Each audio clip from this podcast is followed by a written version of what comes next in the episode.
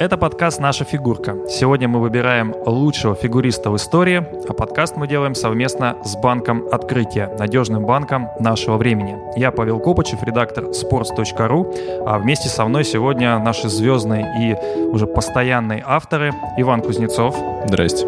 И Полина Крутихина. Привет.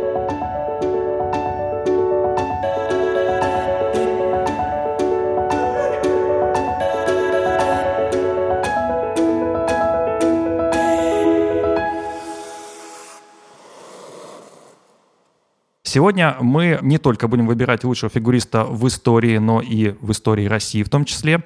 Поговорим, кто же, Ягудин или Плющенко, или, может быть, Урманов или Кулик. Выберем лучшего из тех, кто не стал олимпийским чемпионом. Важны ли титулы вообще при определении лучшего фигуриста? Ну и, естественно, естественно, что мы разыграем конкурс. Конкурс у нас потрясающий. Это сертификат на 100 тысяч рублей. Он продолжается. И впереди еще у нас э, в общем-то, три выпуска, и у вас есть все шансы на то, чтобы поучаствовать и выиграть главный приз от банка открытия. Ну, а начинаем мы, собственно, с главного. По каким критериям будем выбирать главную звезду то ли поколения, то ли вообще всего-всего мужского фигурного катания? Вань, я понимаю, что у тебя есть фаворит, и он не самый очевидный. Раскроешь карты? По каким критериям или фаворита? По каким критериям и почему именно он фаворит? Хорошо. Значит, по каким критериям для меня очень важно, чтобы я видел этого фигуриста и желательно, чтобы я видел его в лайве. Ну, то есть я имею в виду, можно с трибун, можно по телетрансляции, но чтобы я за него, ну, переживал, болел, э, переживал то, что с ним происходило. Ты когда начал смотреть фигурное катание? В 2006 то есть ты не застал Ягудина, не застал Кулика, не застал Урманова, и поэтому... Ну, я застал их на Ютубе. Я поэтому и говорю про критерии, что, ну, понятно, что я знаком там с творчеством и Браунинга, и Хэмилтона, и Элдриджа и так далее. Но... И Николая Панина Коломенко. И его тоже, да-да-да. А, но... Это первый, самый первый советский олимпийский чемпион и вот в фигурном катании. И тут панорама пошутила, что его дисквалифицировали за допинг. Это сатирические новости. Тогда еще не было Советского Союза, кстати, когда он начинал кататься. Да, это была, собственно, царская Россия. Ну вот, если говорить о людях, с которыми там я знаком через YouTube, это, на мой взгляд, будет не очень объективно, потому что, э, ну, все-таки фигурное катание надо переживать в прямой Говори, трансляции. кто? Кто твой фаворит? Не томи никого. Хавьер Фернандес. Ух, Хавьер Фернандес, конечно, двукратный олимпийский, двукратный чемпион мира, вот такая оговорочка. Да, да, да. Но Хавьер Фернандес это все-таки И семикратный не... чемпион Европы. Ну... Столько же, сколько у Плющенко. Слушай, все-таки есть ощущение, что Фернандес не самый очевидный герой, и поэтому хочется твоих аргументов. Почему именно он? Ну смотри, во-первых, это просто критерий, критериям, о которых мы говорили только что. Это тупо лучший фигурист, которого я видел. Во-вторых, это самый сбалансированный фигурист. Я думаю, что за последние лет 20, наверное. Что ты а, имеешь в виду под Под балансом я имею в виду баланс техники и артистизма. Поскольку понятно, что первые победы Хавьера, которые пришли к нему там на чемпионатах Европы, там в 2013 году он первый раз стал чемпионом Европы, они были технические. Ну, по большей части, потому что понятно, что когда он прыгает там 4 квада в двух программах против там Амодио, который прыгал 2 квада, понятно, что Фернандеса оценка выше, но затем он очень резко стал набирать артистической оценкой, и уже в 2016 году в Бостоне была программа, которую он, я могу что-то путать, но если я не ошибаюсь, он поставил рекорд по оценкам за компоненты в одной программе, там почти под 100 баллов было. 26 э, десяток. Это о программе Guys and Dolls. Я говорю, Guys and Dolls, э, песня Фрэнка Синатры, когда он набрал 216 баллов за произвольную. И тогда уже было ясно, что он берет артистизмом. И в связи с этим, э, вот если мы посмотрим на олимпийских чемпионов последних, да, меня сейчас начнут кидаться плюшевыми вини просто Юзуру Ханю, да, и если мы до этого возьмем Эвана Ласочка и, Ой, Ев... давай не будем. и Евгения Плющенко, то ну, не было такого настолько сильного в артистическом плане фигуриста, как э, Хавьер Фернандес, на мой взгляд. Потому что, на мой взгляд, Хавьер Фернандес сильнее Ханю. И я понимаю, что мне сейчас могут предъявить, что он же не был олимпийским чемпионом. Я очень убежден, э, возможно, в спорной точке зрения, но я считаю, что Хавьер Фернандес как минимум один раз должен был стать олимпийским чемпионом, и Юдзуру Ханю выиграл в 2014 году в Сочи несправедливо, а в 2018 в Пхенчане случайно. Полин, тебе не кажется, что Хавьеру Фернандесу просто не повезло родиться в одно время с Юдзуру Ханю?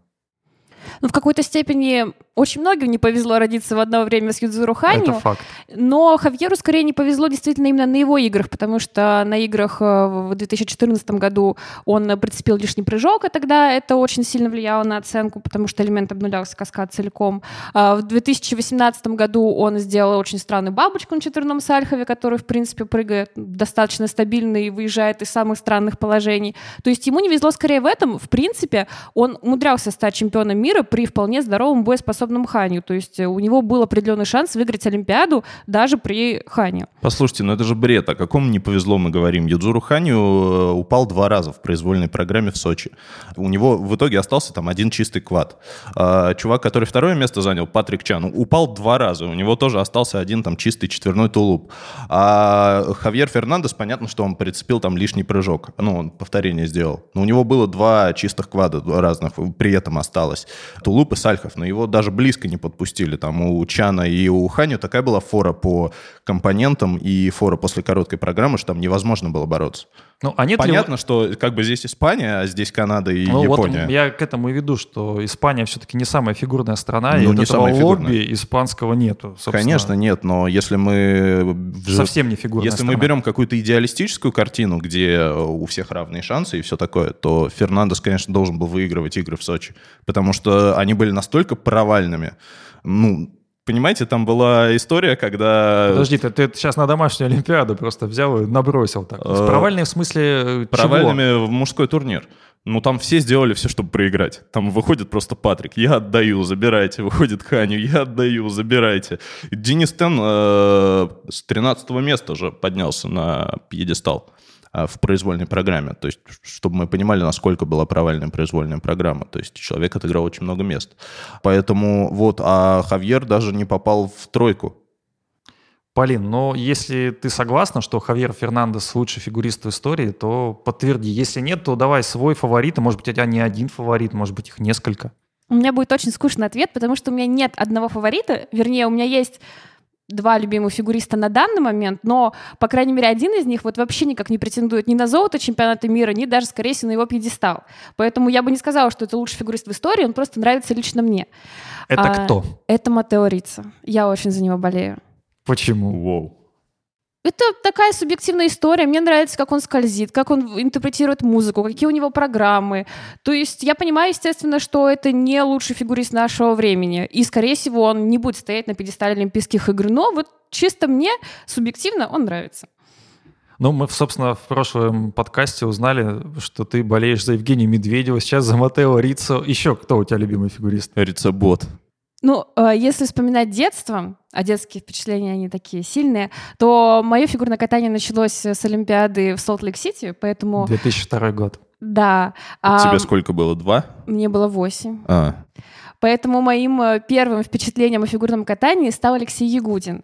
Я очень старательно повторяла его дорожку шагов из программы «Зима на ковре», воу.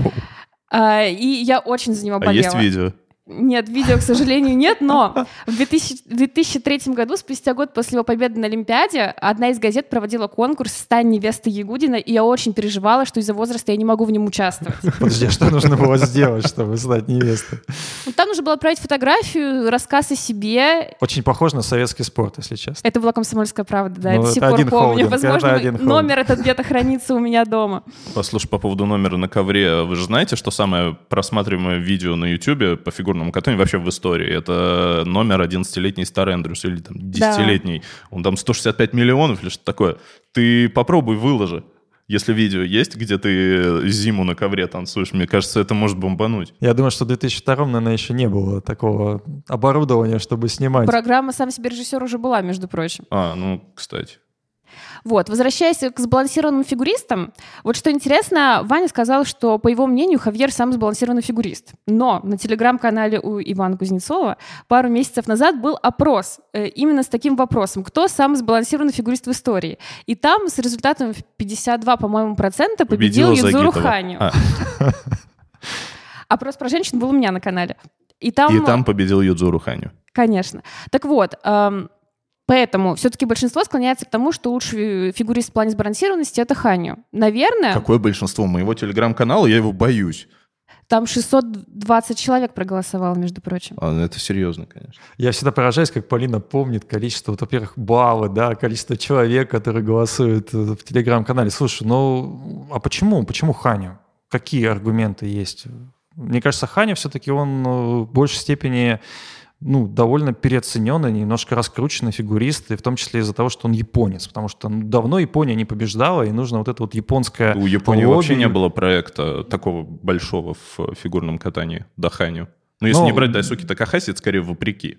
А так вообще у них же не было представителей у этого рынка на фигурной арене. Я думаю, что Полина сейчас нам расскажет. Я бы не сказала, что Ханин переоцененный фигурист, хотя, конечно, если бы он родился не в Японии, а в какой-то другой не фигурно-катательной В Испании, стране, шансы его пробиться и стать настолько популярным были бы намного меньше.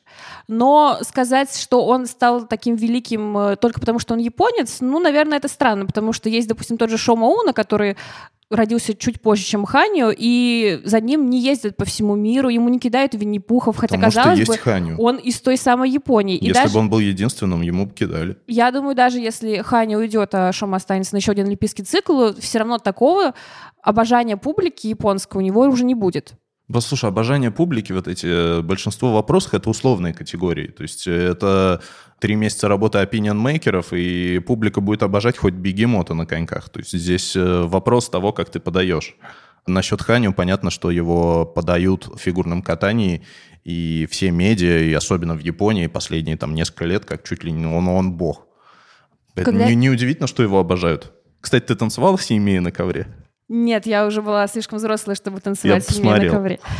А, Когда ты приходишь на соревнования, где участвует Ханю, и ты видишь всех этих э, экзальтированных японцев, в таком хорошем смысле экзальтированных, ты начинаешь им завидовать, потому что они настолько влюблены в фигурное катание, даже если некоторые из них влюблены исключительно в Юдзуру Ханю, что это просто подкупает. Как они встают после его прокатов, любых, независимо от качества, кидают ему этих винни-пухов, потому что он один раз сказал, что любит винни-пухов, хлопают, э, следят за ним своими огромными фотокамерами. Это действительно уникальная история, и я даже не знаю, с кем это еще может повториться после ухода Ханю из спорта. То есть ты просто под впечатлением от японской культуры и поэтому голосуешь за Хани? Или, все, или, или как? Я вообще не голосую ни за одну отдельную кандидатуру, и я бы даже не сказала, что я болельщица Ханю, хотя я его очень уважаю. Ну, Но, Понятно, ты болеешь за Рица. конечно. А, хотя я понимаю, что они, естественно, в разных весовых категориях. Но если, например, выбирать между Ханю и Ченом, то я скорее на стороне Чена.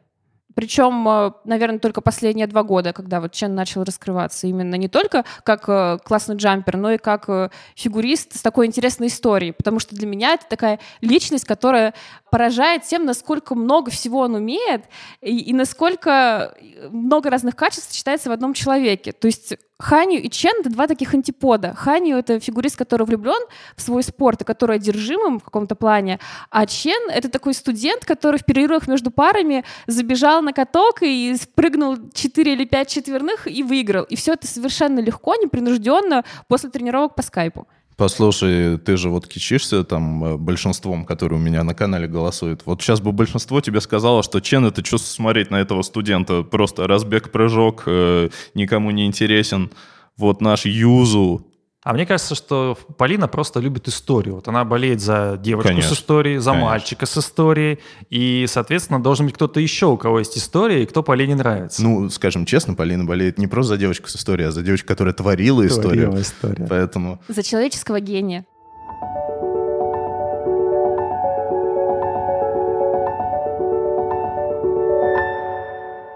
Конкурс, конкурс, конкурс. Конкурс от банка открытия. С удовольствием рассказываем про условия. Они простые. Нужно угадать тройки призеров в правильном порядке на чемпионате мира в Монреале. Каждый вид программы. Пары, танцы, мужское и женское катание. 12 фамилий в правильном порядке и приз ваш. Приз – сертификат на 100 тысяч рублей в спортивный магазин вашего города. Закупитесь спортивными товарами на всю семью. Что нужно сделать? Оставлять комментарии в постах на сайте sports.ru с анонсом или расшифровкой нашего подкаста. Такой тоже выходит в комментариях к видео на YouTube. Итоги. Итоги мы подведем 27 марта в блоге подкасты на sports.ru. Подробнее на сайте и по ссылке в описании. Вперед, удачи, залетайте к нам. Мы так много говорим про фигуристов и еще, в общем-то, ни разу не назвали нашу русскую фамилию. А, в общем-то, 90-е нулевые — это все-таки, по большому счету, наше время, когда мы побеждали не в женском катании. В женском катании мы вот стали побеждать так вот постоянно, совсем недавно. Мы побеждали Ягудин, Плющенко. Подожди, а Панин Коломенкин звучал же уже. Николай Панин Коломенкин звучал. Слушайте, даже Артур Гачинский был у нас призером чемпионата мира. Да, в Москве. В Москве, да. Ну, вот так вот он залетел на третье место. Ягудин или Плющенко, мне кажется, это самый такой острый вопрос, который есть у всех. В общем-то, как было Загитова против Медведевой, история противостояния. То же самое было в конце 90-х и начале нулевых. И здесь нам не уйти от этого вопроса каждый должен понимать, что ну, не мож, нельзя болеть одновременно и за Ягудина, и за Плющенко. Понятно, что обоих... Ну, мне кажется, так ну нельзя. Ну, ну Полина же болеет за Рицу и Чана. В чем проблема? Ну, слушай, нет. Полина же не, не болеет за Медведева и за Загитова одновременно. Безусловно, нет. Я не вижу каких-то противоречий. Ты болел и за Плющенко, и за Ягудина. Тебе было без разницы. Ты топил прямо, да? То есть ты тоже так вот все, все дорожки Нет, делал. ну я, я могу сказать, что я не отношусь к кому-либо из них с каким-то особым пристрастием а, с фанатским именно. Но я не вижу проблемы, если будет какой-то чувак, который болеет и за Ягудина, и за Плющенко. Это совершенно разные фигуры. Это, это взаимоисключающие какие-то... Ну, это же не Ливерпуль и Манчестер Юнайтед. То, что у них там какие-то полусрачи между собой, там кто-то кого-то на кого-то не так посмотрел на тренировке, кто-то кого-то обидел, кто-то про кого-то что-то сказал. Ну, это все как бы их дело, мне кажется. Полин, ну, мне кажется, что у тебя есть какой-то свой фаворит, потому что это же разный совершенно путь к успеху. Совершенно разный путь, который выбрал Леша Игудин и который выбрал Женя Плющенко. Плющенко постоянно был с одним и тем же тренером. Человек, который прошел через неудачную Олимпиаду 2002 год, когда он, собственно, проиграл Ягудину. Ягудин, наоборот, ушел от Мишина к Тарасовой для того, чтобы, собственно, эту Олимпиаду выиграть и вообще перезапустить каким-то образом свою карьеру. И у тебя, ну, понятно, что, наверное, Ягудин фаворит.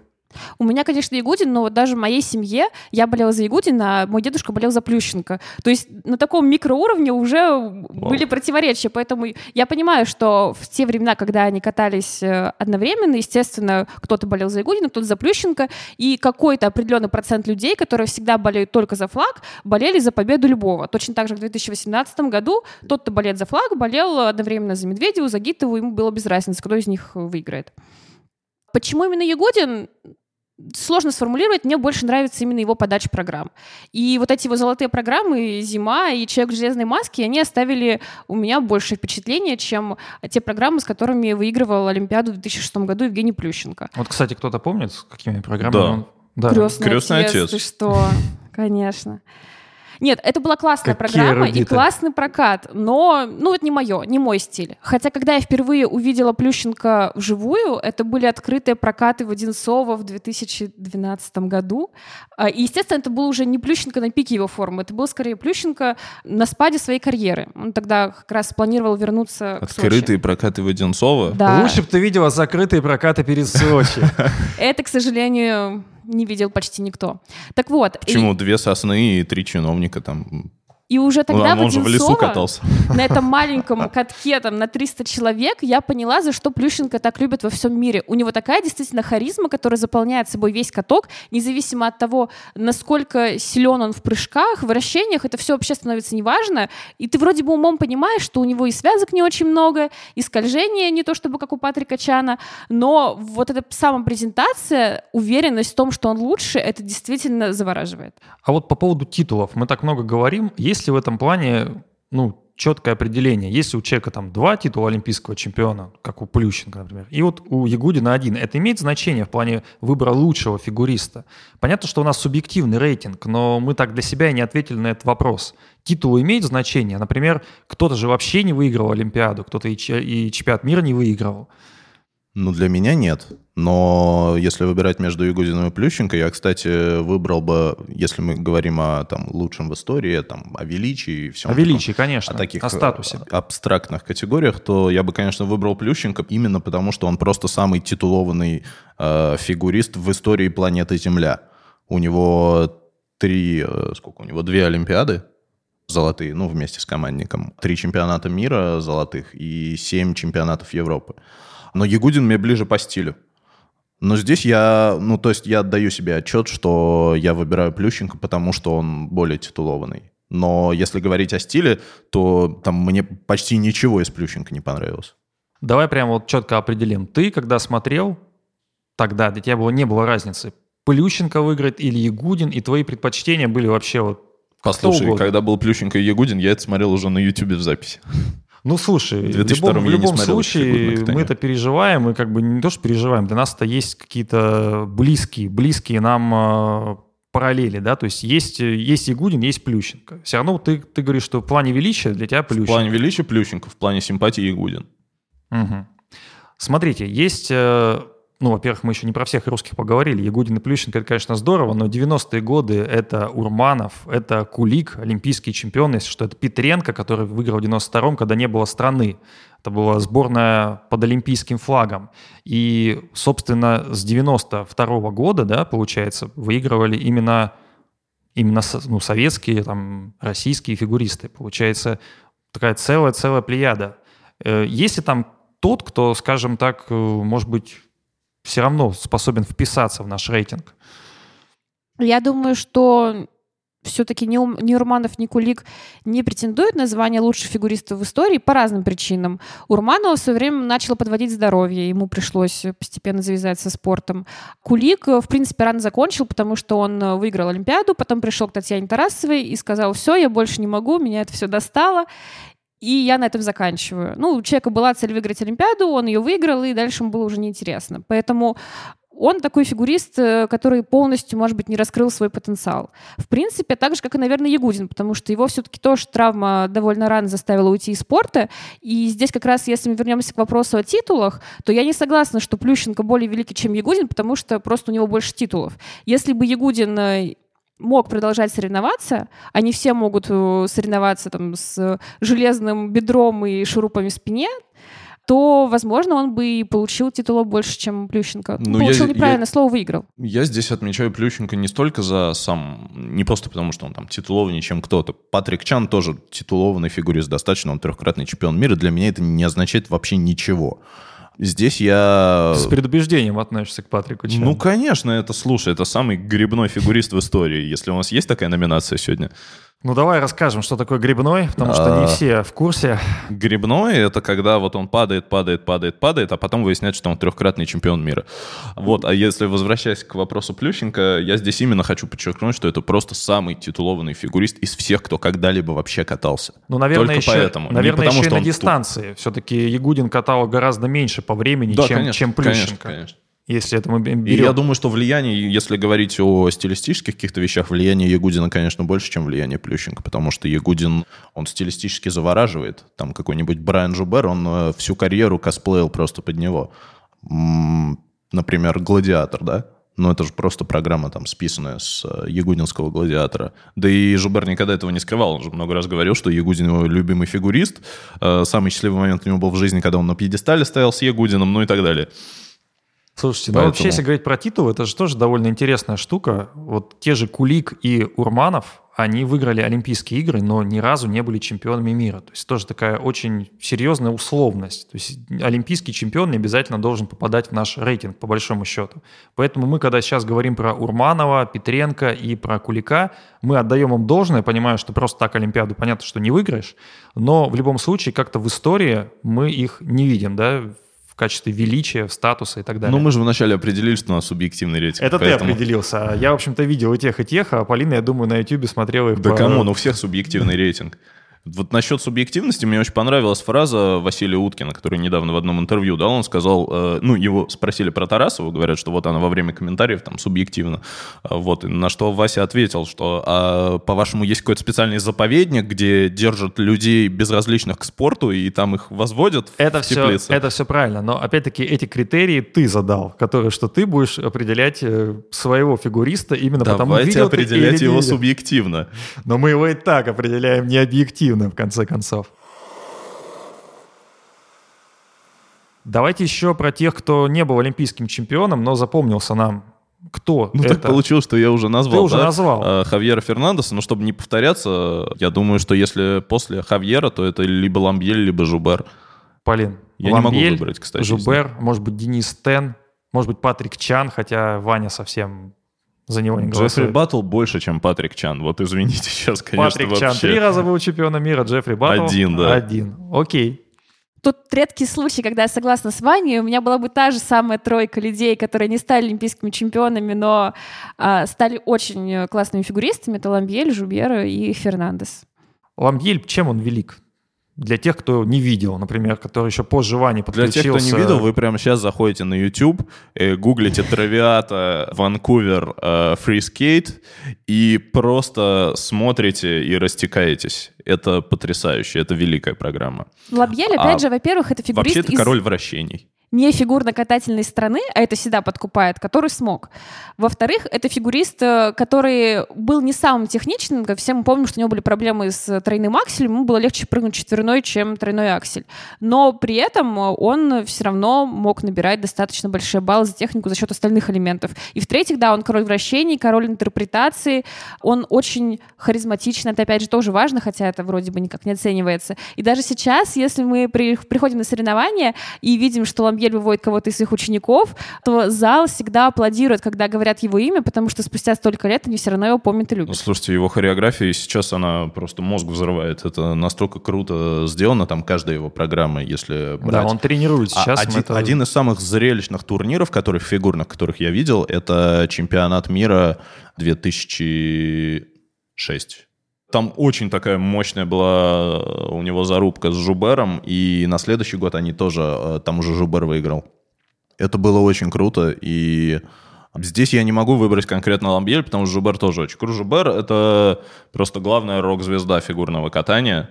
Это человек просто чудовищной харизмы, потому что он, конечно, актер такой, ну, не очень, а у него нет в этом смысле каких-то артистических данных, таких, какие были у Хавьера Фернандеса, а, например. Но понимаете, Жубер, это, он телегеничен. То есть он из тех людей, которым достаточно встать в кадр, и люди будут на него смотреть, не отрываясь, и не понимать, что происходит. Это, ну, это Райан Гослинг. Просто Ничего француз, не играет, просто... это ну, просто француз. Таким был Филипп Канделаро, таким, не Да, знаю, мне конечно, кажется, Аймо конечно. сейчас тоже вполне себе Ну будет. нет, ну нет. будет. Слушай, ну, Жубе- от Жубера исходила энергия такая, понимаешь, он динозавр просто такой. И он абсолютный беспредельщик. А ему это такая хипстерская пуся. Он такой... Пуся, ну, слушай, что ну, он, это он классический миллениал в этом смысле. Он, я на него смотрю, я понимаю, что он вот фалафель сейчас может пойти позвать кого-нибудь поесть. Полин, А Жубер это, ну, это, это рок. Полин, динозавр, рок, что? Что такое Жубер? Кто такой Жубер? Жубер — это действительно харизма, и почему мне нравится Жубер? Да потому же, почему мне нравится Ягудин. У них действительно очень похожий стиль, потому что Жубер никогда не скрывал, что Ягудин — это его любимый фигурист и кумир. Поэтому они похожи, и они оба мне нравятся. И, кстати, мне кажется, моя любимая программа у Жубера — это не «Матрица», которая нравится большинству, и, как мы все знаем, Ване Кузнецову тоже. А, Да, Ваня написал большой текст про да, а «Матрицу». Джеймс Бонд. И как он ее Вау, катал на да. чемпионате мира 2007, кажется, Седьмой, это да. был год. Да, это просто Ну, один из выиграл, лучших прокатов. Джеймс Бонд — это бомба. И еще одна из любимых его программ моих — это «Райс», которая была в 2009-м короткая. Это, это тоже круто. Я помню, я себе потом еще скачал «Райс» на телефон, на которых еще скачивали музыку. И я просто каждый раз... Он у меня до сих пор в плейлисте есть. Когда у меня «Райс» звучит, я вспоминаю эту программу Там Жубера. такие и дорожки, я прям... если бы я была помладше, я бы их тоже на ковре повторяла, если честно. Потом ISU решил, что им не нужны такие дорожки. Они решили, что им нужно реберное катание, потому что, там, не знаю, кто-то сказал, что это сложнее. Ну, может, это реально сложнее, но здесь вопрос как бы восприятия. Поэтому королем реберного катания дальше у нас стал Патрик Чан. А, Ну, слушай, дальше- был же еще все Эван всё видим. Лайсачек, который выиграл и чемпионат мира, и Олимпийские игры, которого мы здесь ни разу не назвали. Да ну, потому что это смешно. А почему это смешно? Ну, Ну, вот человек вот не почему умеет- это смешно? Он, он не был лучшим абсолютно ни в чем из того, что он делал. Но он не ни делал четверные вращениях, прыжки. Ни в связках, ни в э, прыжках. Ну, подождите, наоборот же говорили, что именно в этом смысле он и победил Плющенко, потому что у Плющенко Каком? не было связок, а у Лайсачика Это, они были. это у Плющенко не было. Но понимаешь, допустим... А у э, Лайсачика они были, говорят. У него просто их было больше, чем у Плющенко, больше, чем ноль. Больше, чем у, больше, чем у Плющенко, у кого угодно был связок. Для меня возмутительной было, вот если Ванкувер вспоминать, сравнение даже не Плющенко и Лайсочка, а Ламбьеля и Лайсочка. Ламбьель прыгнул два квада, между прочим, в произвольной программе, когда Плющенко прыгнул один, а Лайсочек ни одного. И при этом Лайсчик выиграл, но это просто... Это вот к вопросу о том, что, что такое нефигурно-катательная страна. Когда я в начале программы сказал, что Хавьер Фернандес лучший фигурист в истории, мы должны понимать, что за этим скрывается. Если бы Хавьер Фернандес был канадцем, он был бы трехкратным олимпийским чемпионом, десятикратным чемпионом мира и двадцатикратным чемпионом э, чемпионата четырех континентов. Ну, Но- тебя понесло, конечно. нет, я, я абсолютно серьезно тебе говорю, потому что, например, Хавьер Фернандес начинал свой первый чемпионат мира с 35 места в 2007 году. А, например, тот же Юзуру Ханю начинал его с третьего. Э, В 2012 в Ницце был, да? Ну, может быть, 13 пр- проблема Или в том, 12 12 Проблема в том, что на своем первом чемпионате мира Фернандес э, падал с вращений, настолько он тогда еще не очень хорошо катался. Может быть, в этом проблема. Но Юзуру Ханю тоже косячил на своем первом чемпионате мира, но тем не менее он боролся за Просто тройку. Ваня готов Фернандеса защищать. Вот. Нет, ты Так пон- вот, нет, э, конкрет- за него. конкретно говоря про чемпионат мира 2012, моя душевная травма это Брайан Жубер, конечно, которого просто нагло лишили бронзовой медали у себя дома, который выдал просто идеальную матрицу, и это было, это было очень круто. Вот э, по поводу того, что мы говорили о значении страны. Вот э, Ластичек против Ламбьеля это идеальный пример, как федерация влияет на расклады в фигурном катании. Полин, тебе что добавить к Лайсачику? Все-таки, ну, были разные олимпийские чемпионы. И Лайсачик, наверное, не самый плохой, не самый страшный, как его рисует Ваня. Самый плохой, конечно. Ну, в том и дело, он может быть не сам плохой, он просто не запоминающийся. Да, он выиграл, да, на тот момент он выиграл благодаря калькулятору, потому что у него была программа четко по действующим правилам. Плющенко немного еще играл по правилам Старой Гвардии. А, Но он, естественно, мы не будем называть его лучшим фигуристом в истории, потому что он действительно ни по одному из таких критериев, которые мы можем предложить, не подходил бы как лучший Я не фигурист. понимаю, о каком калькуляторе речь. Ласичек привез в короткой программе Ламбьелю 4 или 5 баллов. Где они? А покажите мне эти 5 баллов. Слушай, ты Где? меня пугаешь, Вань. Ты уже стал так же считать баллы, как Полина. Нет, слушай, ну это просто очень яркие события, и я, я конечно, их помню. Ну, если объективно, то, например, Джеффри Баттл тоже становился чемпионом, Чемпионом мира, мира. И, в принципе, ну, вы, конечно, извините, но и Михаил Калида стал призером чемпионата мира, когда упал там или сколько прыжков он завалил. И для меня это до сих пор самый, наверное, странный чемпионат мира, когда, кажется, ну, никого не было, кто был способен, это был, а, ну, в Олимпийский год, кто был способен вообще подняться на пьедестал, и казалось, Миш, поднимайся. И он упорно не хотел это делать. Но Послушай. Он все-таки стал третьим, и мы ему так аплодировали, как будто случилось что-то фантастическое. Я помню, год назад была идеальная новость какого-то турнира, просто новость, в которой прекрасно все. Там Михаил Калида выиграл турнир в Эстонии с четырьмя падениями в произвольной программе. Но одно, одно дело турнир, одно дело турнир в Эстонии, бэшка, да, там, не знаю, там турнир второй категории, а другое дело чемпионат мира, пускай в олимпийский сезон. Я знаю, что Полине нравится Миша Калида. Вот как это вообще может быть? Может, просто сейчас уровень мужского фигурного катания не такой, как раньше? Это не проблема Миши Кальды, это проблема постолимпийских чемпионатов мира, потому что на них большинство топовых фигуристов не приезжает, а те, кто приезжает, настолько убиты уже эмоционально и физически, что они катаются просто Как всегда, собственно, катаются. Как всегда катается Миша Я- я- А Нет. чем был убит Миша Калида после Олимпиады? Восьмым местом в команднике или Ну, чем? а ты читал его Короткой интервью? программы, Ты читал его турнире. интервью, где он говорит, что ему после Олимпиады казалось, что у него есть проекция, которая стоит напротив него, и его- эту проекцию расстреливают. Ну, то есть, ну да, он плохо откатался, да, наверное. Подожди, проекцию расстреливают? А Я что чувствую, что геометрия? Урок геометрии. Я зашел в тупик. Такое показывают э, в фильмах, которые финал Канского кинофестиваля попадают, и там, где психолог играет. Вот там вот приходит какая-нибудь дама такая, я чувствую, что мою проекцию расстреливают. Что? В общем, то, что у Миши была не оптимальная стратегия на командный турнир, когда там все, между прочим, в командном турнире, в короткой программе все выступили плохо. Это Про... мы говорим про олимпийский турнир да, Пхенчхан. Да, да, в 2018 году. И Миша, который выходил позже остальных, просто должен был, наверное, катать программу попроще. Но он катал посложнее и в итоге тоже завалился. Так вот, а, то, что он на том чемпионате мира постолимпийском стал третьим, а, упав несколько раз, это не не его проблема, и в этом вообще нет никакой беды, потому что, ну, если ты стал лучшим среди худших, ну да, такой был турнир, но это не значит, что ты плохой фигурист. Конкретно в данный момент ты оказался лучше других. Я думаю, что проблема Калиды вообще в Чеботаревой. Ну, честно. Потому что столько, ну, понятно, что он достаточно одаренный фигурист. Я когда вживую его наблюдал, но ну, у него видны способности.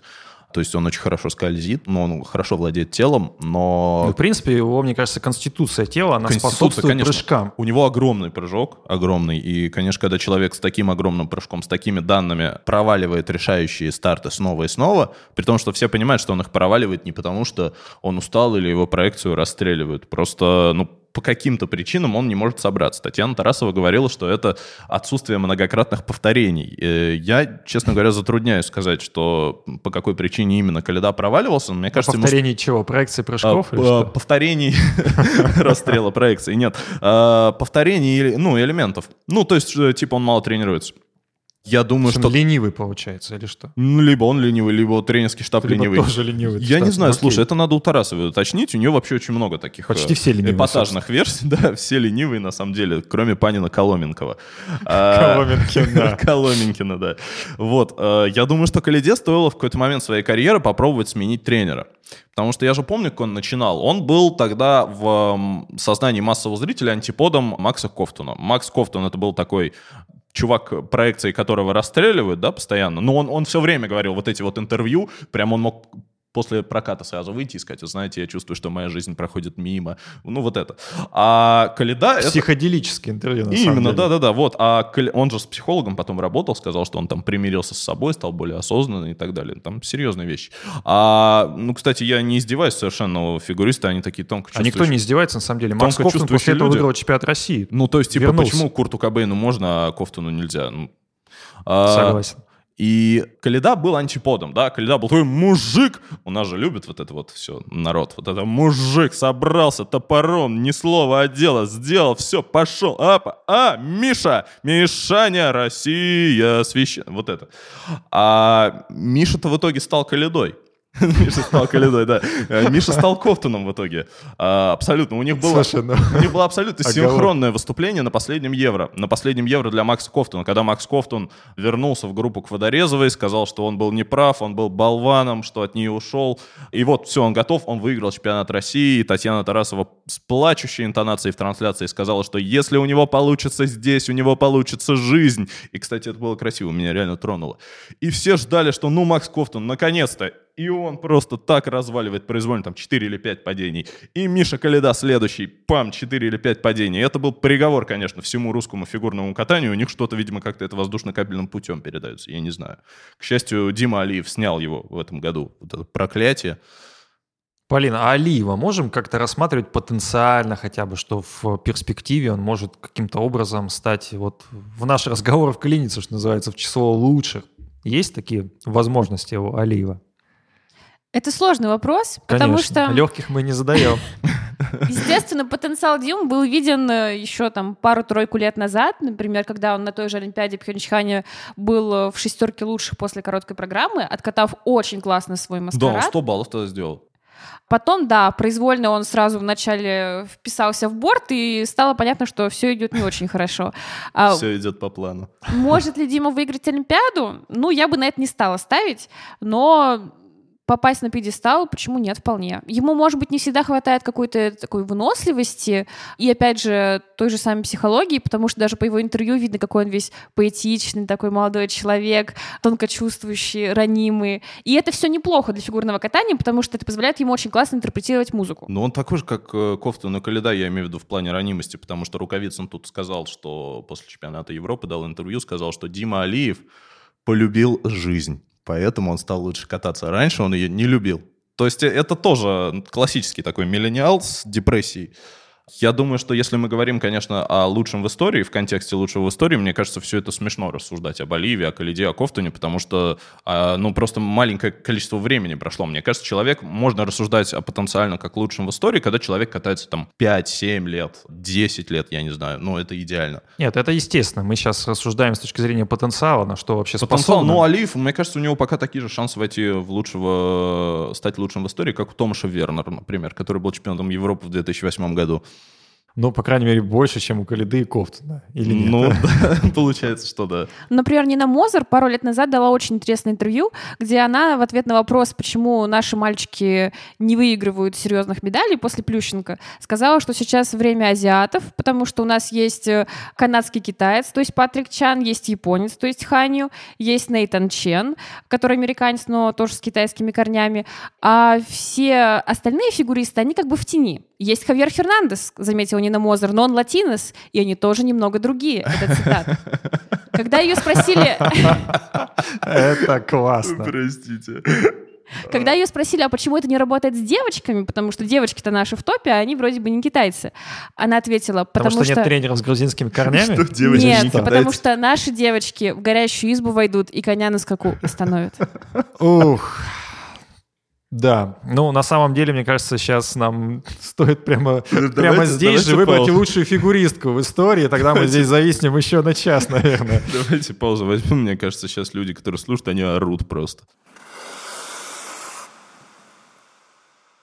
Ух, слушайте, ну давайте подведем какой-то определенный итог. У нас и так уже 40 минут обсуждения лучшего фигуриста в истории. Мне кажется, если мы обсуждали фигуристку, мы бы за час ушли. Там действительно... А чего если обсуждать? Алина Загитова? Все, пошли. Евгения Медведева, скажет Полина, да?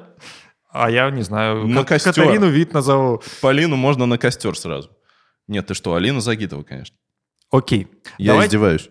Давайте подведем э, небольшой итог нашей сегодняшней беседы, спора, диалога. Не знаю, что это был, или, или монолога. Ваня, ты все-таки слишком Я топил сегодня, за я Хавьера сегодня Фернандеса. старался меньше говорить. Вань, ты аргументов не изменил. Хавьер лучший из русских. Хавьер лучший из э, русских, более великий Плющенко. Ягудин больше мне нравится. Полин. У меня по-прежнему нет одной кандидатуры А на роль. надо бы, надо бы определиться к концу нашего подкаста. Но это все нечестно, потому что как мы не нечестно, можем ну? выбрать одного фигуриста. Может, он вообще еще не родился. Может, он родится А через из тех, кто 100 лет. родился, Конечно, родился Хавьер Фернандес. Если мы говорим о технике, назови Панина Коломенкина. Это будет даже честнее. да, сейчас 30 секунд рекламы Панина Коломенкина, потому что это действительно был уникальный человек. Он начал кататься еще в очень давно, в В общем. царской России, да, мы это все понимаем. Кстати, реально в Сто лет, сто лет назад, больше, больше, чем сто лет назад.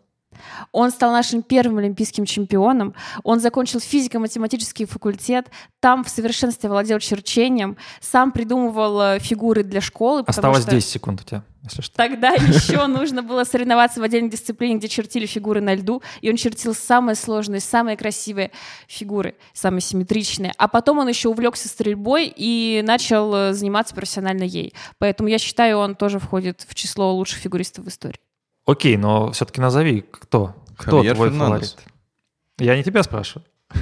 Если говорить про технику, это Чен. Если говорить про популяризацию спорта, про презентацию, наверное, это Ханю. Если говорить про э, реализацию таланта и про способность стать э, классным фигуристом, родившись совершенно не в той стране для этого, это Фернандес. Если говорить про стабильность, это Плющенко. Если говорить про скольжение, это Чан. Ну, в общем, я уже назвала пять фамилий. И... А если говорить про левоногих? Про кого? Левша. Кто лучше из левши, из правши? Из светловолосых, из темноволосых, из рыжих? Мы можем судить, конечно, и это.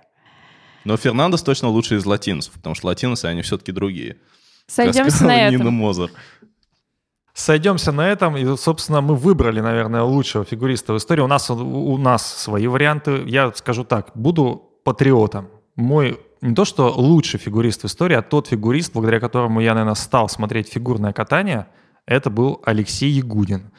Потому что его олимпийские программы, как уже вы сказали, это были действительно, наверное, лучшие, а те эмоции, которые подарила Татьяна Тарасова, когда она буквально прыгала, плакала и вообще делала все, что угодно у бортика, мне кажется, до сих пор лучшая. И, собственно, книга Тарасовой, где она посвятила Ягудину чуть ли не треть всего, это тоже наверное, лучшее чтение, которое доступно сегодня о фигурном катании.